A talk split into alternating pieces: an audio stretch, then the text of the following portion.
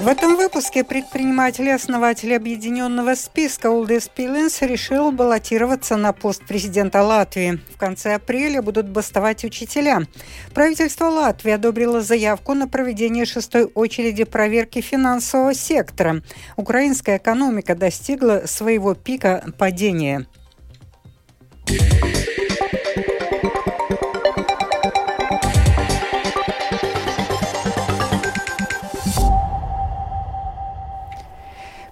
Предприниматель и основатель объединенного списка Улдес Пиленс решил баллотироваться на пост президента Латвии. Об этом политик сообщил агентству Лето. Пиленс первым объявил о выдвижении своей кандидатуры на предстоящие в мае президентские выборы. Действующий президент пока не сообщил, будет ли повторно баллотироваться на этот пост. Lieldienu laiks ir nopietnu pārdomu laiks kristīgajā pasaulē, pie kuras mēs visi Es atsaucos apvienotās saraksta deputātu simtprocentīgam aicinājumam Пасхальное время – время серьезных размышлений в христианском мире, которому мы принадлежим. И я отозвался на стопроцентный призыв депутатов объединенного списка выразить свою готовность стать кандидатом в президенты страны от объединенного списка. Это не вопрос о том, хочу я или не хочу. До войны в Украине я говорил, что эта должность не та, которую я хотел бы занять. Но ситуация в мире сильно изменчивая, а мы ответственные лица и те, кто идут в политику. У меня за спиной 35 лет в предпринимательской деятельности. По профессии я архитектор, и чтобы прояснить для себя этот высокий уровень ответственности, который мне дали депутаты объединенного списка, надо было время на то, чтобы понять, готов ли я к такой ответственности, на то, чтобы обсудить все с семьей и начать улаживать дела, связанные с предпринимательской деятельностью, так как потенциальная должность президента государства несовместима с предпринимательской деятельностью potenciāli valsts prezidenta amats nav savienojams ar uzņēmējdarbību.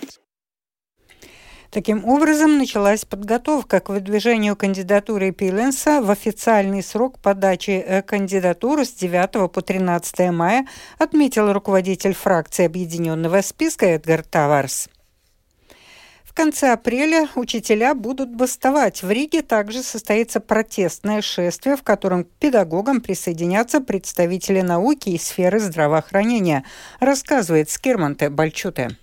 24 апреля в Латвии начнется забастовка учителей. Она продлится три дня. Такое решение принято потому, что политики уклоняются от выполнения требований педагогов, пояснила глава профсоюза Инга Ванага. Два требования – график повышения зарплаты и план балансирования трудовой нагрузки. И до сих пор правительство не приняло соответствующие поправки в нормативных актах актах. Это было бы гарантом того, что забастовочное соглашение будет выполнено. В нашем распоряжении есть проекты документов, в которых по-прежнему мы видим существенные недостатки. Мы видим, что намереваются начать совершенно новую модель финансирования, о которой договоренности не было. По словам Ванеги, если будет реализована новая модель финансирования, то в 27 самоуправлениях зарплаты учителям не повысят, а в 16 12 это будет возможно только в случае оптимизации сети школ. Перед забастовкой в Риге также состоится шествие, в котором намерены принять участие семь с половиной тысяч учителей, представителей науки и сферы здравоохранения, продолжает Инга Ванага. Изглитот un веселу Латвijas sabiedrību. Это шествие за образованное и здоровое общество Латвии. Это шествие требует ответственности и уважительного отношения со стороны должностных лиц, потому что мы видим, что на протяжении многих лет не соблюдаются правовые акты по отношению к отраслям образования, науки и здравоохранения. О своем участии в акциях протеста уже заявили 26 тысяч человек но заявки еще принимаются до пятницы. Скирман Табальчута, служба новостей Латвийского радио. Правительство Латвии сегодня одобрило заявку Латвии на проведение шестой очереди проверки финансового сектора, которую должен будет осуществить Комитет Европейского совета по предотвращению легализации преступно нажитых средств и финансирования терроризма, то есть Манивел. О сроках после заседания правительства сообщил глава МВД Марис Кучинскис. Kaut uh, Latvija daudz izdarījusi un ministrs. Несмотря на то, что Латвия много сделала и система на данный момент приведена в порядок, в подчинении есть служба финансовой разведки, которая координирует эти вопросы. Заключение Манивал у нас есть только за 2018 год, хотя потом и были промежуточные доклады. Мы использовали возможность сами подать заявку, и оценка может начаться в октябре 2024 года. Но это не означает, что нам надо до этого времени просто ждать. Уже сейчас надо создавать комиссию, которая будет руководить финансовая разведка, и надо серьезно готовиться. Сделано много, но система должна быть устойчивой. Нам надо убедить всех наших партнеров, что у нас не отмывают деньги – что отмывка не невозможна, но что она маловероятна. И в любом случае, что виновные вовремя пойманы и привлечены к ответственности. Atmazgāšana ir, neteiksim, neiespējama, bet maz iespējama. Katrā ziņā viņi tiek laicīgi noķerti un attiecīgie vaininieki tiek saukti pie atbildības. Правительство рассмотрело и передало всем поправки к закону о рынке электроэнергии. Они направлены на снижение цен в отрасли. В чем суть поправок после заседания правительства, сообщил министр энергетики и климата Раймонд Чударс. Galvenā būtība ir uh, saistīta ar tiešām jebkādas elektroenerģijas tirzniecības aizliegumu ar agresoru valsti Krieviju. Главная суть поправок в том, что вводится запрет на торговлю электроэнергией со страной-агрессором Россией. Фактически это уже воплощено в жизнь с первой половины прошлого года. Законодатели это только укрепят в законе. Эти же поправки предусматривают регулирование вопросов, связанных со сверхдоходами, которые у производителя электроэнергии возникли с 1 декабря 2022 года до конца июня этого года. Мы все столкнулись с очень высокими ценами на электроэнергию и сверхдоходы, которые у предприятий возникли от продажи электричества по цене свыше 180 евро за мегаватт-час, они должны будут э, быть направлены на поддержку конечных потребителей, на технологии декомпенсации, на возобновляемые энергоресурсы и повышение энергоэффективности самих предприятий, что должно содействовать дальнейшему снижению цен в целом в отрасли.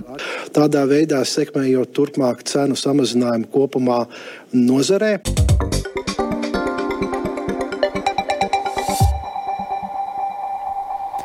Украинская экономика достигла своего пика падения. Согласно оценкам экспертов, Украина потеряла 30% своего ВВП. Кроме того, под действием военных событий поменялась структура экономики. Более подробно об экономической ситуации в стране, ожидается ли рост экономики, какие действия в Украине собираются предпринять для быстрого восстановления экономики по окончанию военных действий, расскажет Оксана Пугачева. Согласно заявлениям экономических экспертов Украины, падение внутреннего валового продукта страны за минувший год составило 30%.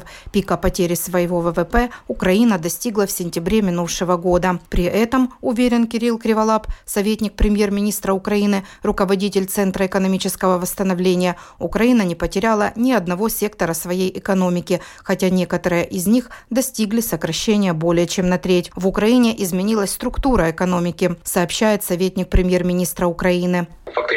Фактически сейчас государственный сектор составляет более 60% нашей экономики, вместо около 40% довоенных. Такая ситуация из-за оборонных заказов и всего того, что идет на ВСУ. Также государство является одним из самых больших игроков на рынке строительства. Мы строим мосты, дороги, жилье. И все это строится за счет государственного бюджета.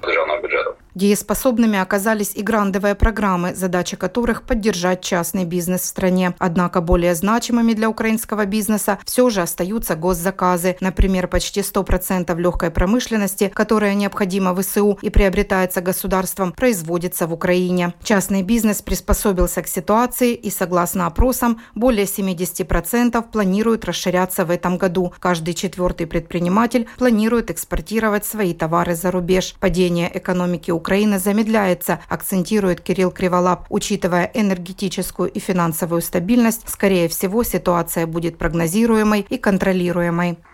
Во втором квартале мы ожидаем восстановления. Не только мы ожидаем этого, а также МВФ и Нацбанк Украины.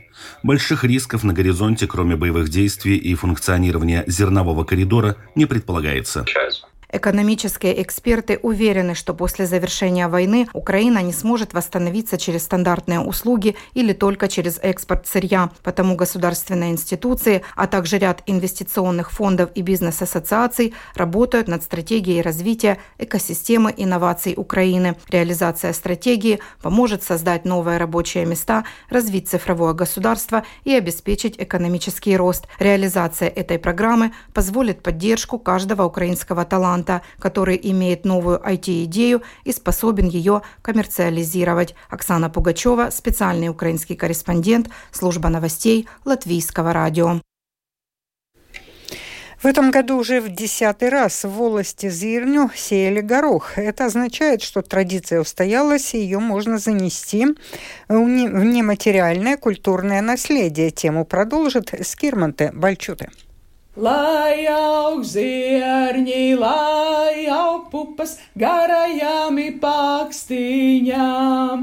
Lai aug zierņi, lai aug pupas garajām pakstiņām. Традиция посева гороха включает в себя песни, игры, шутки и поверья. Многие из них передаются из уст в уста. Все это изучают и обобщают участницы фольклорного коллектива «Зырни». Ai, kaimiņu zeltenītes, mums mīlīga dzīvošana. Ai, kaimiņu zeltenītes, mums mīlīga dzīvošana. А еще они собирают и сами придумывают рецепты блюд из гороха, рассказывает организатор культурных мероприятий в волости Зирню Сармите Кауфмане. Все началось с фольклорного коллектива «Зирни», когда мы стали ежегодно сеять горох – а рецепты появляются, когда мы собираемся к кому-то в гости. С пустыми руками ведь не пойдешь. В нематериальное культурное наследие мы хотим внести все, что связано с горохом. И традиции посева, и песни, и рецепты. Нам еще многое предстоит сделать в этом направлении. Сейчас собрано уже около 40 рецептов, начиная от супа и заканчивая сладкими пирогами. Одно из коронных блюд среди туристов – это вирт Британии, типа пельмени с гороховой начинкой. Скирман Бальчута, служба новостей Латвийского радио. Это был обзор новостей дня 11 апреля. Продюсер выпуска Марина Ковалева. Выпуск провела Алдона Долецкая. И в завершении о погоде на среду 12 апреля. Yeah. Ночью в Латвии ожидается переменная облачность. С утра и днем, начиная с юго-запада страны, облачность увеличится. Ночью во второй половине дня местами небольшой дождь. Ночью также возможна гроза. В отдельных районах в ночные часы образуется туман с видимостью от 500 до 1000 метров. Ночью слабый ветер 2,5 метров в секунду, днем восточный 2,7 метров в секунду. Температура воздуха ночью от 1 до 6 градусов тепла, днем воздух прогреется до 13-18 градусов. На побережье залива в Курзаме до 9-11 градусов. В Риге ночью незначительная облачность, днем ожидается постепенное увеличение. Ночью в основном без осадков, не ожидается осадков и днем. В ночные часы слабый ветер 2-5 метров в секунду, днем восточный, умеренный 4-7 метров в секунду. Температура воздуха ночью в столице 5-6, днем 16-18 градусов тепла. Медицинский тип погоды второй благоприятный. Читайте наши новости также в Фейсбуке на странице Латвийского радио 4 и на портале РусЛСМ ЛВ. Кроме того, слушать новости, передачи и прямой эфир можно в бесплатном приложении «Латвия с радио» на вашем смартфоне. Оно доступно в Google Play и App Store.